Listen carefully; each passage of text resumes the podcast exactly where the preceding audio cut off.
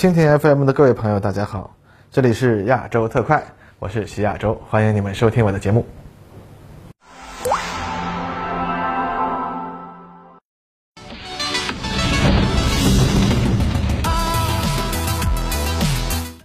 各位朋友，大家好，欢迎收看本期亚洲特快，我是在观察者网陪您聊外军的徐亚洲。那么本期节目，咱们说个大家喜闻乐见的故事，就说美国海军的滨海战斗舰。哎，那么关于它呢，就和这个《最后生还者二》游戏一样啊，评价非常撕裂。媒体呢大喊第九艺术的奇迹啊，而很多玩家呢，呃，嗤之以鼻。那我们上周看这个美国海军学院的新闻网啊，时隔两天发表两条新闻啊，内容截然相反啊。一条的内容是说啊。美国海军的第七舰队指挥官表示，自己手里啊，到二零二二年就会有八艘滨海战斗舰啊，这种战舰航速快、性能好，可以啊控制南海啊。而另一条新闻呢，则是美国海军向国会提出申请，取消目前尚未开工的最后四艘滨海战斗舰的订单，因为这玩意儿实在不适合美国海军未来的需求。哎，这个这事吧啊，你要知道一个东西究竟咋样吧，你还是需要深入的理解它。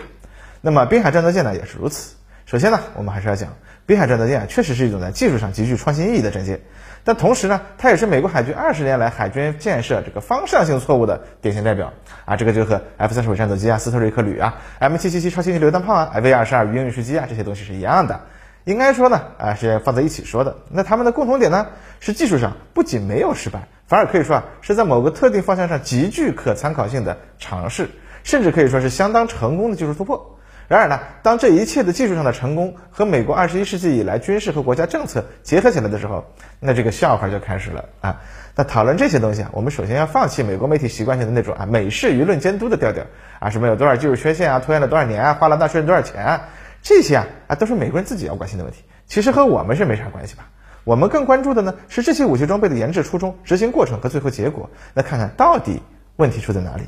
哪里值得警惕，同时也可以看它。有什么技术值得我们借鉴，乃至啊成为我们下一代技术发展的领路人啊？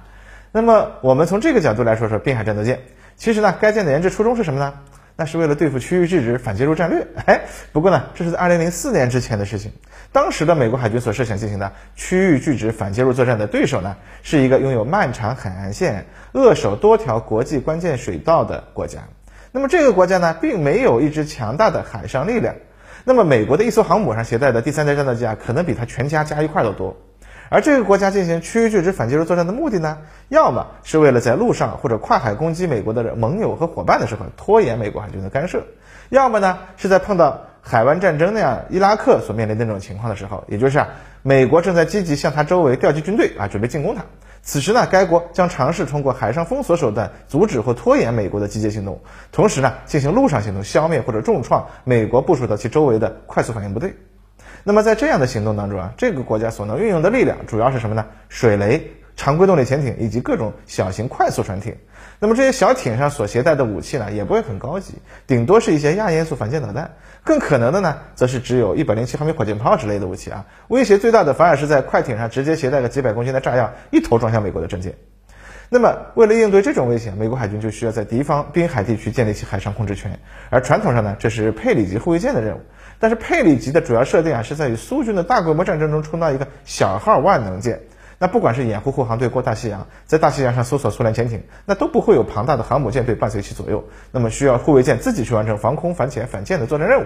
但是呢，那现在让他去执行这种啊，基本不需要使用反舰导弹、防空导弹的任务吧？那反而呢就不是很适应。实际上这时候他舰上最有效的武器啊，就只剩下的一门七十六毫米舰炮了。而且呢，该舰的尺寸呢也大了点，一个不小心啊，还容易被敌方依托近岸岛礁隐蔽的小型导弹艇给打个措手不及。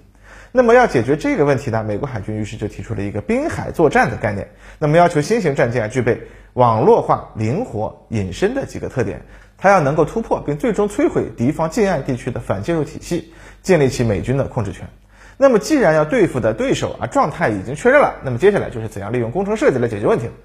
首先，敌方的作战力量呢其实很弱嘛，或者说啊会被美国绝对优势的航母作战编队打击摧毁到残破不堪的状态。那么残存的兵力呢，主要是航母舰载机难以有效打击的小型船只、潜艇以及水雷。那么 LCS 的主要武器呢，就针对的是这三样，不用准备对付更大型的目标。那么这三样就能满足要求了。那么第二，滨海作战的作战形式呢很复杂它要涉及很多方面，有很多任务啊是用舰艇本身来完成的。所以啊，要求这种新型舰艇啊必须拥有搭载直升机的能力，并且能够配合无人机、无人艇、水下航行器作战，顺便呀还要能够运送特种部队进行海上渗透作战。那别小看这个任务啊！按照美国海军啊自己当时的文件说啊，当时啊美军经常要使用护卫舰、驱逐舰乃至巡洋舰和两栖攻击舰或者核潜艇来执行这样的任务。那包括啊放飞搭载特种部队的直升机或者小型船艇，这其实呢是挺危险的，因为这需要让这些大型舰艇啊靠近敌方的岸边，容易被人家偷袭不算，更糟糕的是万一搁浅什么的，那不就更尴尬了吗？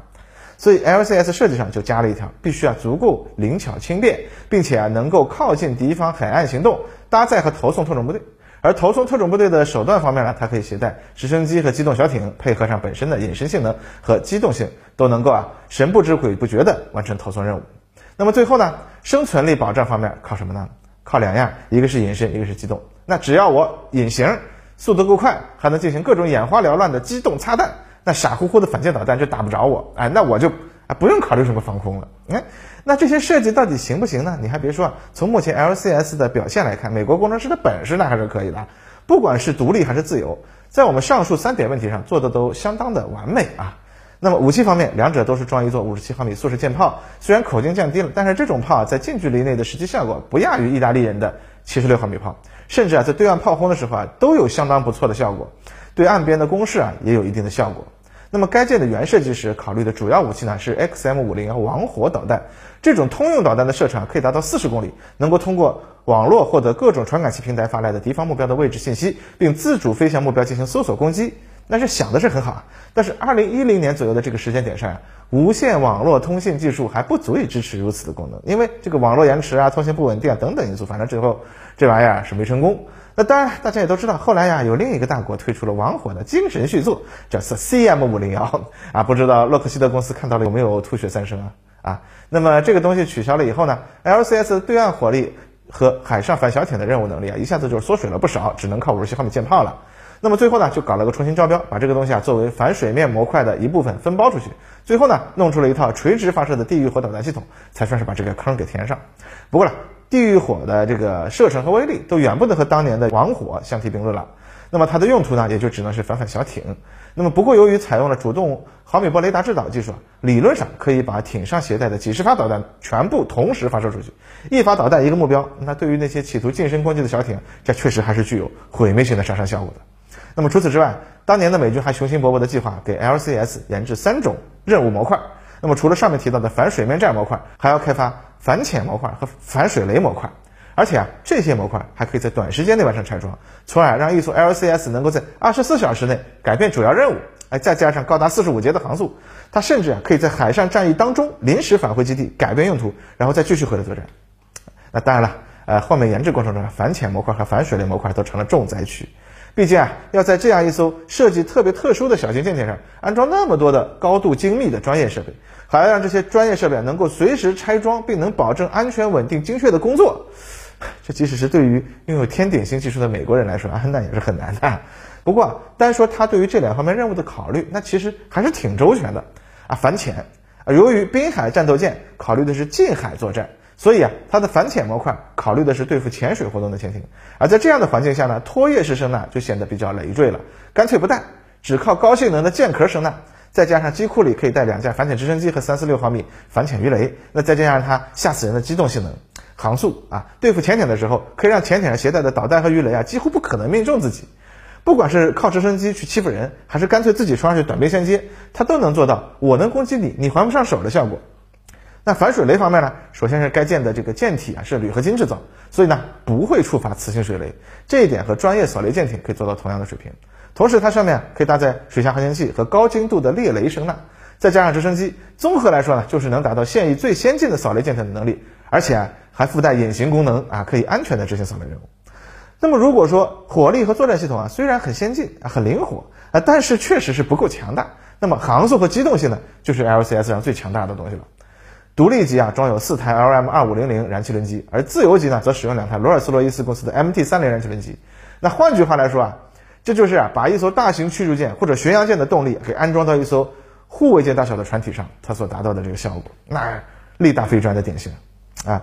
应该说，滨海战斗舰的性能确实出色啊，不仅是功率大，它还使用了喷水式推进器，转向不用舵，而是直接用喷水推进器来控制，那堪称是海军界矢量推力的技术啊！因此呢，它的转向也极为灵活。据国内相关行业的专家认为啊，现有的大型反舰导弹很可能打不中进行机动躲避的 LCS，更不要谈 LCS 的看家本领啊，还有一个隐形呢。它的雷达反射截面积可以控制到相当低的水平，在情况复杂的滨海环境下是很容易跟丢的。那么这个和某型被西方叫做病毒的导弹艇，那倒是颇有异曲同工之妙。不过这种导弹艇本身啊啊尺寸就很小嘛，它的雷达特征干脆就完全隐没在海浪杂波里面了，那是你连看都看不到。这个呢就是比 LCS 还厉害的存在了。当然了，也正是因为看到隐身和高机动性带来的好处，日本新一代护卫舰三零 FFM 啊，就是二号舰先服役的这个熊野，在设计上。也进行了精心的设计，已经能够达到类似 LCS 的水平了啊。那么而且呢，LCS 还考虑到美国海军缺少舰员的问题，因此在自动化程度上下了很大的功夫。那么这么一艘这个两三千吨的战舰，最低呢只要七十人就可以执行作战任务了。平时呢舰上呢有一百人左右，其中的二十多人是为了方便轮班休息才上去。那么这也就难怪美国海军的舰队司令啊会自夸这种船在和平时期的耀武扬威的海上行动中啊能够给。他这个拥有南海啊的一种错觉了啊！现在 LCS 在南海区域的活动呢是非常的嚣张，经常贴近我国的岛礁航行进行情报搜集工作，顺便呢他也来耀武扬威啊。那么不过呢，LCS 在技术上呢越成功，在另一个层面上那就越失败。上面我们说的这一切都是建立在对手很弱小，没有像样的海空力量来保卫自己的滨海区域的前提之下。如果对手非常强大 哈，让美国海军的主力舰艇无法控制住近海的制海权。那你 LCS 就很尴尬了，而美军现在碰到的情况呢，恰恰就是这样。他们现在的一个主要假想敌的这个区域拒止反介入系统啊，它居然不是靠潜艇、小艇，而是用上了反舰弹道导弹和隐身战斗机。哎，这就很头疼了。而更头疼的是，这个对手的实力很快又超出了区域拒止反介入的程度。他现在已经逼得美国海军必须重新为决战大洋做准备了。那虽然理论上 LCS 拥有强大的机动性和隐身能力，依然可以保存一定的生存力，但是如果在没有友军制海制空权掩护的情况下单独杀过去，那对手不论如何都能把 LCS 给消灭掉。那毕竟 LCS 自身的自卫火力都是针对弱小敌人设计的，真要碰上硬茬子，那就是被人家随便打自己还不上手。那高机动和隐身性啊，无非也就是让对手打起来费劲点，他死得慢点而已啊。那这就很尴尬了。而且啊，由于 LCS 追求高航速，那采用了三体船或者穿浪型船体设计，因此呢，船体内容积啊远比这个常规舰艇要小，而庞大的动力系统呢又占据了内部的大部分空间，那武器装备什么的都只能往甲板以上的这个上层建筑里面堆，再加上它本身的这个吨位也小，所以呢，美国海军之前考虑过直接给 LCS 加装适合深海大洋正规战所需要的武器装备和电子系统，变成一种正经的护卫舰，但却尴尬的发现。几乎没有地方装这些大家伙，最后呢费了半天劲儿，发现加装一套 NSM 反舰导弹，再加一套拖曳式声呐，啊就已经到极限了。当然了，美国海军也考虑过让 LCS 去承担一些新任务，比如说利用它宽阔的甲板带上无人侦察机。但是呢，现代正规作战中能垂直起降的无人机啊飞行速度慢，航程留空时间有限。那在现代啊深海大洋上相隔几百上千公里的舰队决战中。这种玩意儿也发挥不了太大的作用，所以呢，这个想法也没能成功。虽然呢，滨海战斗舰最后的价格控制在四亿美元，这个远超了当年论证的时候报的一点五亿美元水平啊，但是在美国海军当中呢，也算是比较便宜的啊。只是呢，那你要用一套巡洋舰的动力系统，结果呢，作战能力却如此的鸡肋，那无论如何，海军肯定都是很难接受的。所以呢，最后几经考虑。美国海军啊，还是决定啊，以更大、更贵、更适合正规海上作战任务的新座级护卫舰取代 LCS 的地位。那原定采购六十艘的 LCS 的目标也没有全部完成，就被中途叫停了。但是呢，LCS 呢已经下了三十八艘的订单，而且呀，每次一说要减少建造数量，那造船厂所在州的裁员马上就会这个跳出来大喊：“你们海军这是要阴谋破坏我们美国海军造船工业啊！”那个你说头疼不头疼？